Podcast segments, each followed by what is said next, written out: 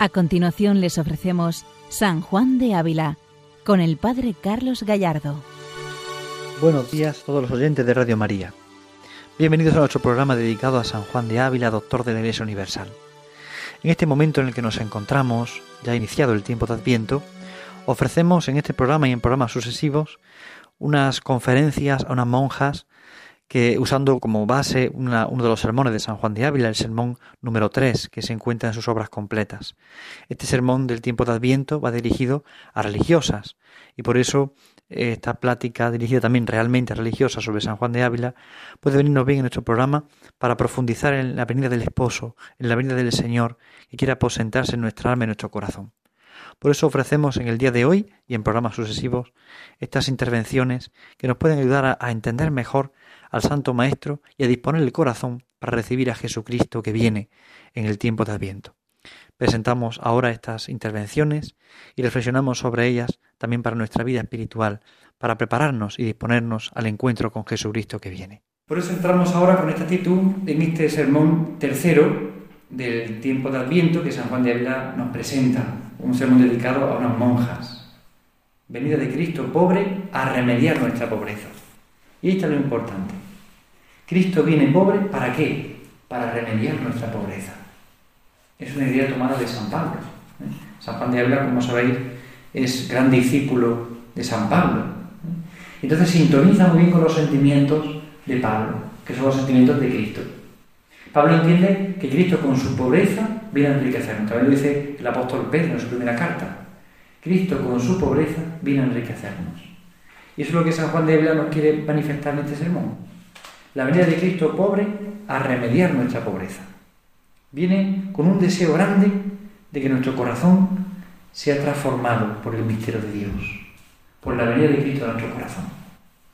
Todos los sermones comienzan con un exordio, una especie de saludo que generalmente dedica a la Virgen. Y ahí San Juan de Ávila en este exordio nos introduce en lo que él quiere mostrarnos en el sermón.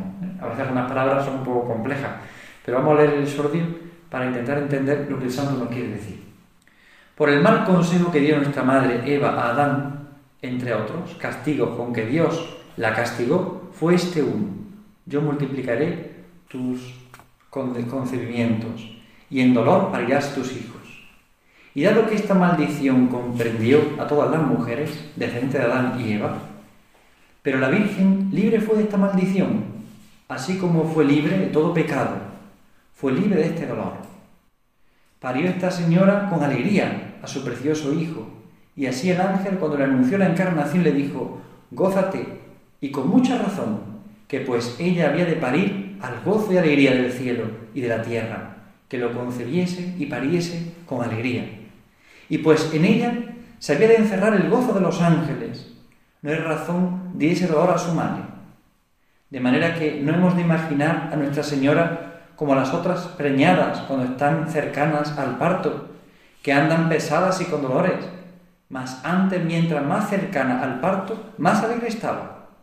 Y así, los que con ella quisiesen negociar, hallarla han muy alegre, no solo en el día del parto, pero antes también del parto. Y si alegre, también estará para pedir mercedes. Por tanto, supliquémosle por el gozo que su Hijo bendito le dio, que nos dé parte de Él y nos alcance la gracia y despierte mi lengua y abra vuestros oídos. Este es el exordio con el que San Juan de Ávila comienza el sermón. Fijaos qué bonito. ¿eh? Pone a la Virgen en el centro de la atención. ¿Para qué? ¿Quién mejor espera al Señor? María. ¿Quién mejor está dispuesta para recibir al Señor? La Virgen. Y una característica importante, gozo y alegría. Es decir, recibir al Señor con gozo y alegría. Porque si todos los partos fueron con dolor, el parto es un parto gozoso. Es un parto alegre. Es más, al ser concebido el Señor por obra del Espíritu Santo, fue gozoso, porque el ángel le dijo, alégrate llena de gracia, el Señor está contigo. San Juan de Ávila nos hace reflexionar sobre esto, la alegría de la Virgen. Y cuanto más cerca está el parto, más alegre está. Por eso con más confianza acudimos a suplicar y a pedir la gracia que necesitamos alcanzar. Fíjense qué, qué, preciosa esta reflexión. Poner a la Virgen en el centro. Así comenzamos, mirando a María, la llena de gracia, Alégrate llena de gracia, el Señor está contigo. Porque en ella hay gozo. Y si hay gozo porque espera al Señor, también hay gozo para suplicar mercedes, es decir, para pedir al Señor gracias. Nosotros queremos alcanzar una gracia. ¿Qué gracia le pedimos a la Virgen? La conversión. ¿Cómo vamos a pedir si no? La conversión. La conversión de nuestros corazones. ¿Para qué leemos? ¿Para qué rezamos? ¿Para qué eh, predicamos? ¿Para qué reflexionamos? ¿Para qué trabajamos? Para vivir en el Señor, para ser santos, en el gozo del Señor. Y es importante esta aparición del gozo. Ten en cuenta que San Juan de lo predica este sermón ya en la víspera de Navidad. ¿Y qué hace? Pues acercarle la cuenta del gozo, el gozo, la alegría. Por eso el Adviento no es un tiempo triste, aunque sea un tiempo que tenga su carácter penitencial, pero no es un tiempo triste, es un tiempo de gozo, porque la iglesia se alegra esperando al Señor que viene. Por eso dice el santo, y así los que con ella quisieran negociar, hallarla ah, muy alegre, no solo el día del parto, pero antes también del parto. Y si alegre, también estará para pedir mercedes. Alegres. Vamos a María alegres y nos encontramos a María alegre. Es tan importante fomentar y favorecer la alegría. De hecho, todas las lecturas, prácticamente casi todas las lecturas, todas las semanas de Adviento, aparece la alegría. Hoy, por ejemplo, en el Evangelio, lleno de alegría, exclama. O, por ejemplo, ha estado alegre en el Señor. Os repito, estado alegre. Lectura breve de las segundas vísperas del primer domingo del Adviento. En el Adviento es frecuente que la Iglesia nos recuerde la alegría. Y San Juan de Ávila nos insiste en la verdadera alegría. Y pone como modelo a María. Así comenzamos nuestro tiempo de Adviento y así nos acercamos a la Navidad, con un corazón alegre. Podríamos preguntarnos, ¿y yo cómo ando de alegría? Pero alegría verdadera, la del corazón, la del fondo del corazón. No la alegría de, de bullicio, sino la del corazón, la del que sabe que todo está puesto en el Señor y que sin Él nada se puede. La que sabe descansar en el amor del Señor que viene a mi encuentro, aunque yo sea pecador, pero es que viene a mi encuentro, quiere estar conmigo. Sigue diciendo el santo.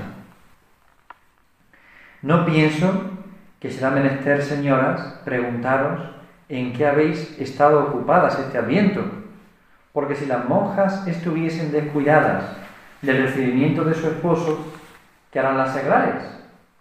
¿Y cuál sería estar las seglares aparejadas para recibir y viene Dios a ellas y no a vosotras? ¿Qué vergüenza sería que viniese un hombre de camino y no se viniese a posar a casa de su mujer, sino a otra casa? ¿Qué afrenta sería esta para su mujer?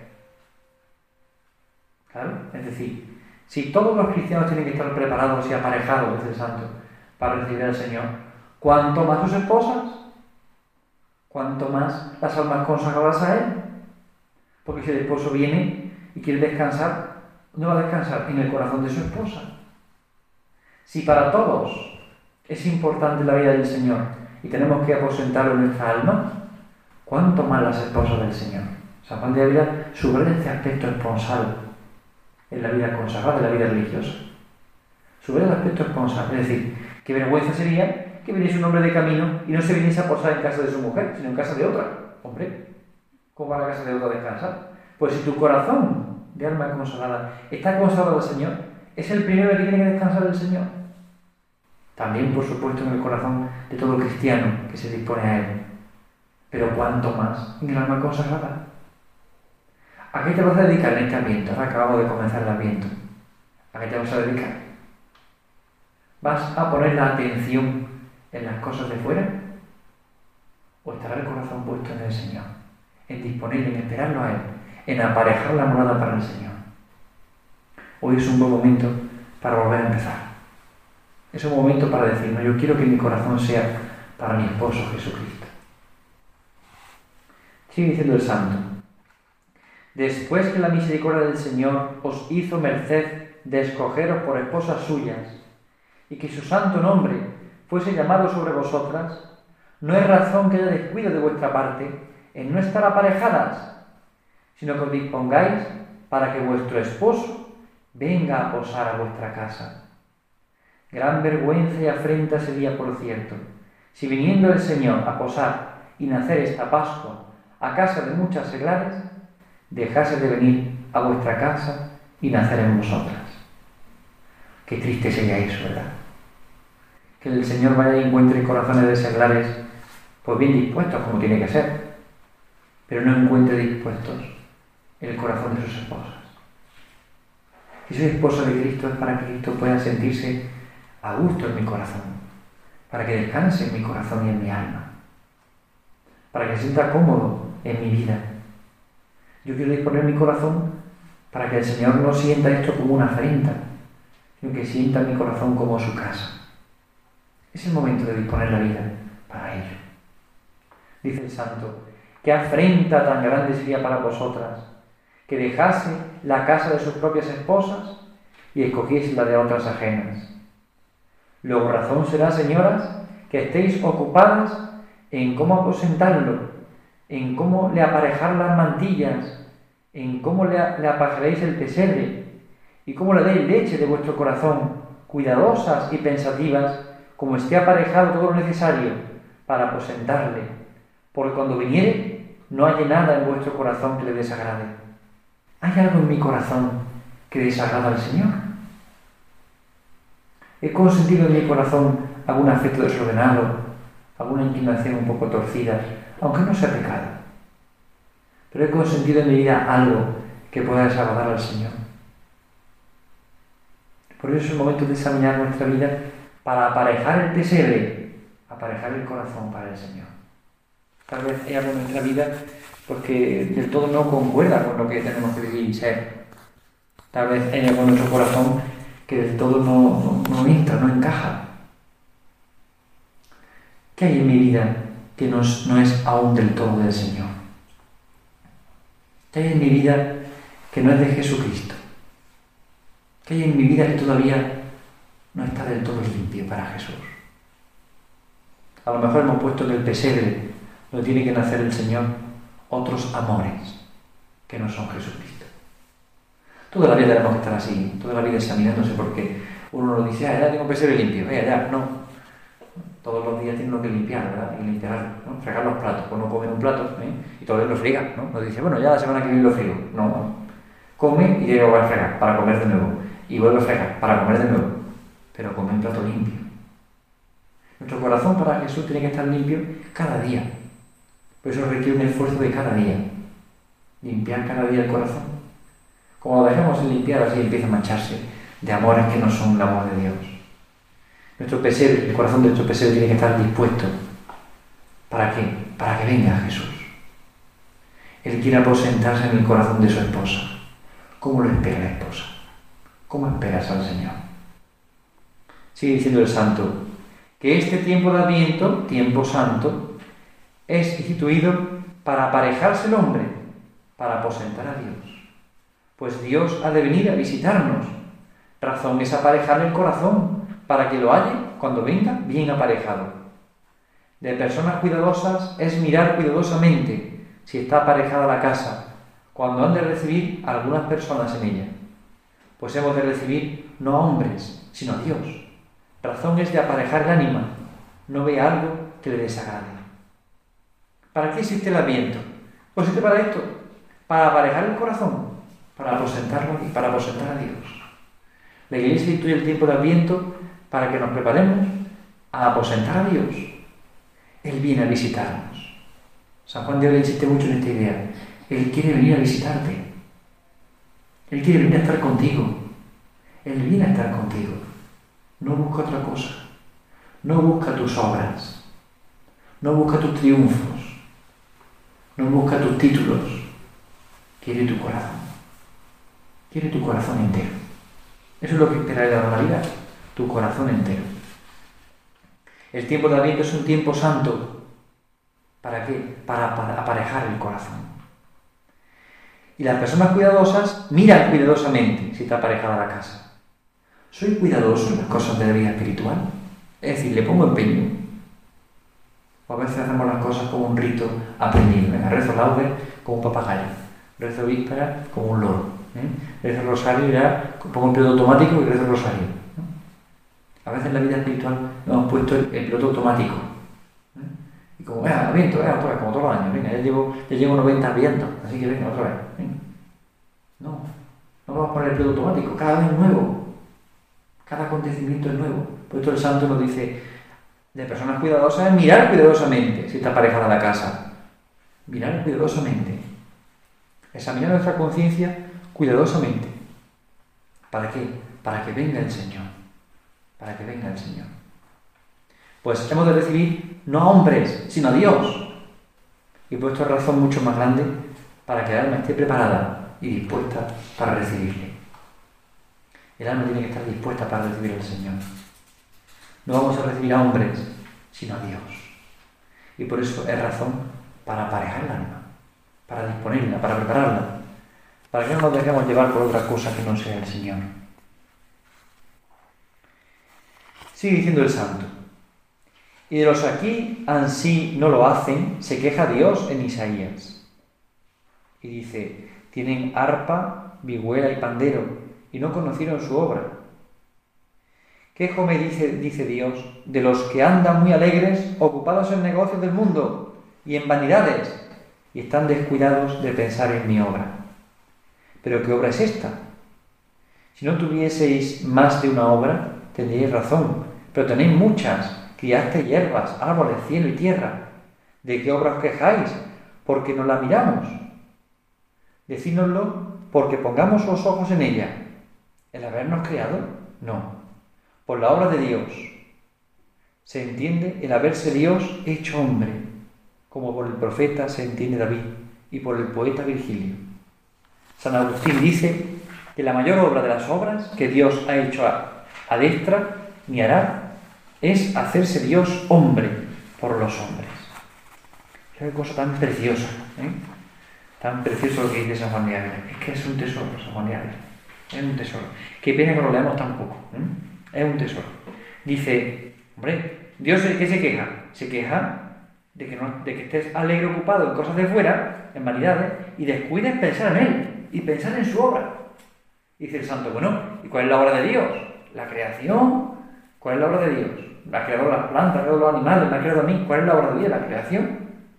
Dice, no, todo eso es obra de Dios. Pero la gran obra de Dios es la encarnación. Dios que se hace hombre por ti.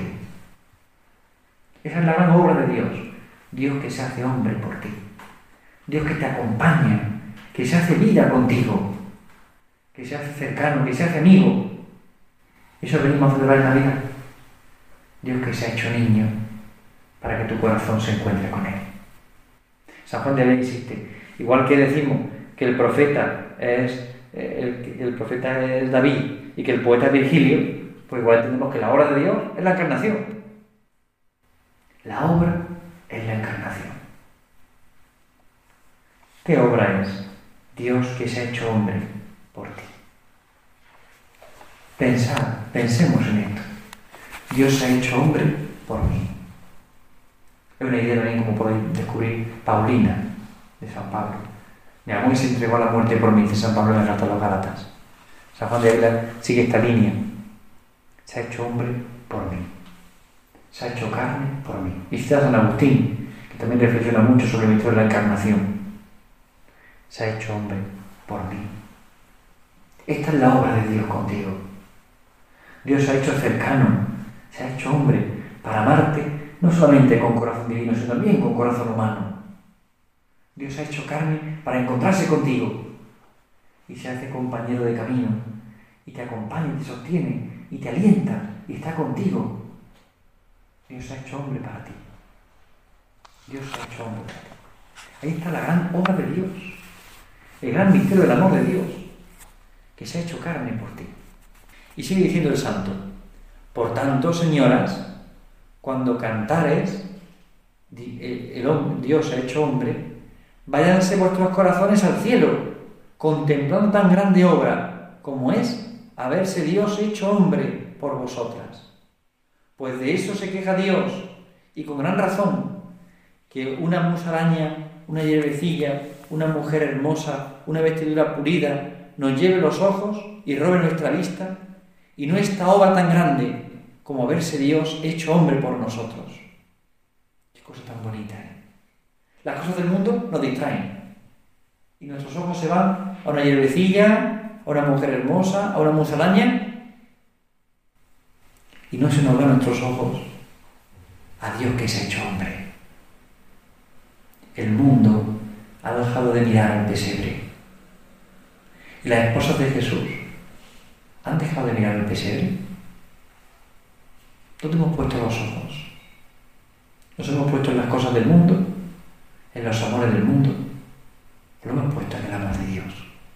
En Dios que se ha hecho hombre. Va San Juan de Ávila a la médula del misterio de la, de la entrega, del misterio del amor, la encarnación. El acontecimiento de la historia es la encarnación. Dios que se ha hecho hombre por ti. ¿Y tus ojos dónde están puestos? ¿En preparar el Belén? Que no está mal. ¿En poner un árbol de Navidad? Que tampoco está mal. ¿En comprar regalos? Tampoco está mal. Pero que los ojos estén puestos en eso y no en Dios que se ha hecho hombre. Eso sí está mal. Eso es triste. Eso es triste. Que nuestros ojos hayan sido robados de mirar al Señor mirando otras cosas, vanidades del mundo. Dice el santo, mirad mi obra. ¿Por qué la tenéis en poco? El pensamiento para el alma más alto y deleitable, este es contemplar la grandeza de Dios y verle abajado tanto por nosotros que se abajase a tomar nuestras miserias de hambre, frío y cansancio. Pensemos en esto. Contemplemos esto. Viendo la grandeza de Dios, Dios Todopoderoso, eterno, infinito, inmutable, viendo la grandeza de Dios y verle abajado a nosotros, tomando nuestra miseria, pasando hambre y frío y cansancio por mí. Mira a Jesús, que se ha enamorado de ti. Mira a Jesús, que se ha enamorado de ti. No pierdas el tiempo en los amores del mundo, que prometen mucho y pagan muy mal. Mira sobre todo cómo se ha enamorado de ti el Señor.